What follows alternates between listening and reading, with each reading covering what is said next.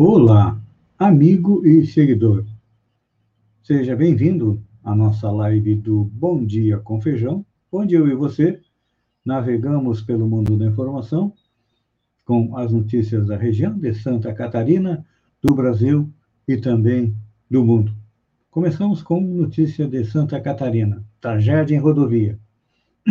A Polícia Civil investiga o tombamento de ônibus que deixou 19 mortes e 31 feridos na BR-376 em Guaratuba, no litoral do Paraná. Em depoimento, o motorista alegou que o veículo ficou sem freios antes de capotar. O ônibus levava 53 passageiros, sendo quatro menores de idade e dois motoristas de Anindeua, no Pará, até um parque de diversões em Balneário Camboriú, em Santa Catarina, segundo o documento da ANTT. É, será que o ônibus realmente ficou sem freio ou já vinha com problemas nos freios? E olha que é uma viagem longa, né? Mais quase 3 mil quilômetros. Santa Catarina registra 2.400 novos casos de Covid em 24 horas. Santa Catarina registrou também 39 mortes provocadas pelo Covid nas últimas 24 horas, elevando o total de óbitos para 6.163, segundo o levantamento divulgado nesta segunda-feira pelo governo do estado. Desde o início da pandemia, 561.382 pacientes tiveram teste positivo para a doença, sendo que 539.412 mil estão recuperados e 15.807 continua em acompanhamento. A taxa de letalidade é de 1,10%. E olha, notícia boa, nesta segunda-feira começou a ser distribuída a vacina Oxford AstraZeneca com um novo carregamento de 21 mil e 600 doses que chegaram ao Estado. Saindo de Santa Catarina, indo para o Brasil, a média móvel de mortes por coronavírus chegou a 1.055, a maior desde o dia 4 de agosto. O país contabiliza 8.872 mil casos e 217.712 óbitos do Covid. Estados, Santa Catarina está em estabilidade. Aqui no sul, nós temos o Paraná, que está é, caindo, com menos 37%. Rio Grande do Sul é considerado estabilidade com menos 20%, e Santa Catarina com menos 15%. Faustão deixa a TV Globo no final de 2021. Fausto Silva, apresentador do Domingão do Faustão, vai deixar o programa e a TV Globo no final de 2021. Em nota, a emissora afirmou que Fausto Silva decidiu encerrar sua jornada à frente de programas semanais neste último ano de contrato. Então, só cabe à TV Globo respeitar e aplaudir a história que ele construiu, afirma a emissora. Fausto Silva é um dos maiores comunicadores da TV brasileira e a Globo tem enorme orgulho de, nos seus 32 anos de parceria com ele, no Domingão do Faustão. Eu já acompanho o Faustão há bem antes.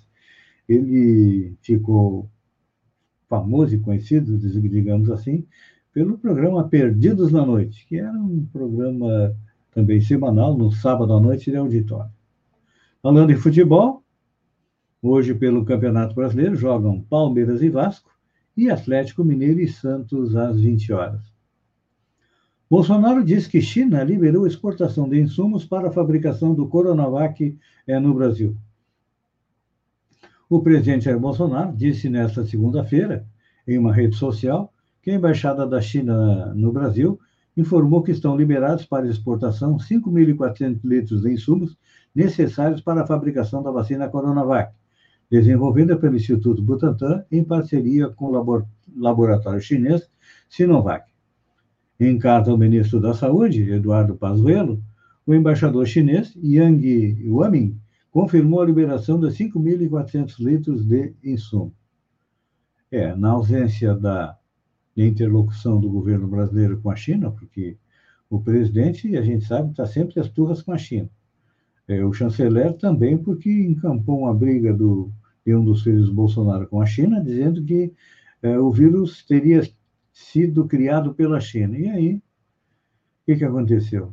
Mais o, a recusa do Brasil em aceitar a Huawei é, no leilão do 5G, Penso que, que a China colocasse o Brasil no quartinho de pensar. Mas, graças à interlocução do ex-presidente Michel Temer, que acabou sendo acionado para tentar atuar nas negociações diplomáticas, nós conseguimos a liberação dos insumos. Então, obrigado, Michel Temer, e obrigado ao presidente Bolsonaro por ter fechado a boca contra a China, que é o maior parceiro comercial do Brasil.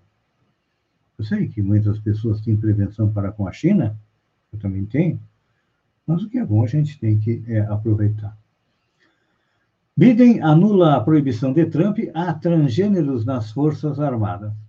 O presidente dos Estados Unidos, Joe Biden, derrubou a proibição que seu antecessor, Donald Trump, havia colocado para transgêneros nas Forças Armadas do país. A medida adotada nesta segunda-feira, dia 25, era uma promessa de campanha. O presidente Biden acredita que a identidade de gênero não deve ser uma barreira para o serviço militar e que a força da América está na sua diversidade, escreveu a Casa Branca em comunicado. Permitir que todos os americanos qualificados sirvam ao seu país é melhor para os militares e melhor para o país, porque uma força inclusiva é uma força mais eficaz, aponta o documento. É a coisa certa a fazer e é do nosso interesse nacional. General do Exército da Reserva, escolhido por Biden para ser secretário da Defesa e liderar o Pentágono, Lloyd Austin, afirmou em sabatina no Senado que apoiava a derrubada do veto. As Forças Armadas dos Estados Unidos têm cerca de 1 milhão e 300 mil soldados nativos, e segundo o Departamento de Defesa.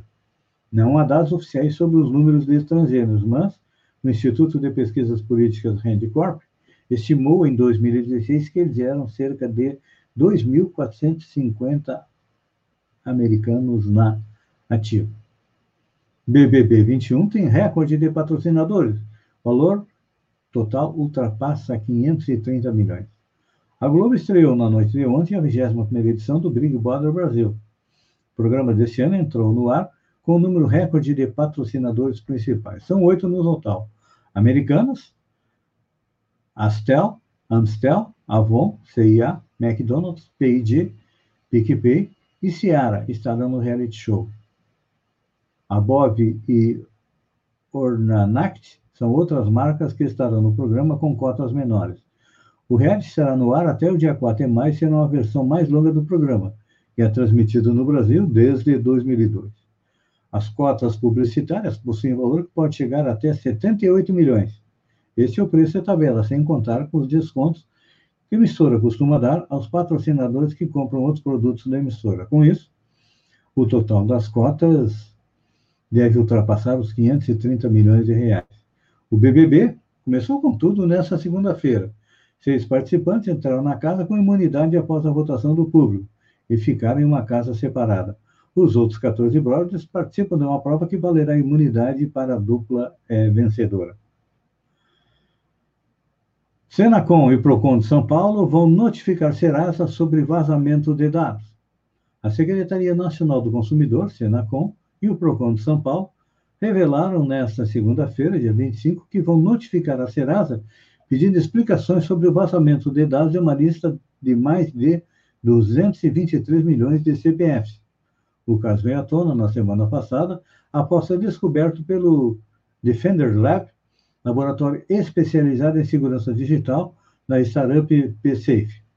Apesar de não ser possível saber a origem do vazamento, há indícios de que as informações pertencem à base de dados do Serasa é. Vamos ver o que, que vem por aí. Amigo e seguidor, eu agradeço a você por ter estado comigo durante estes minutos. Fiquem com Deus e até amanhã, às sete horas, com mais um Bom Dia com Feijão. Um beijo no coração e até lá, então.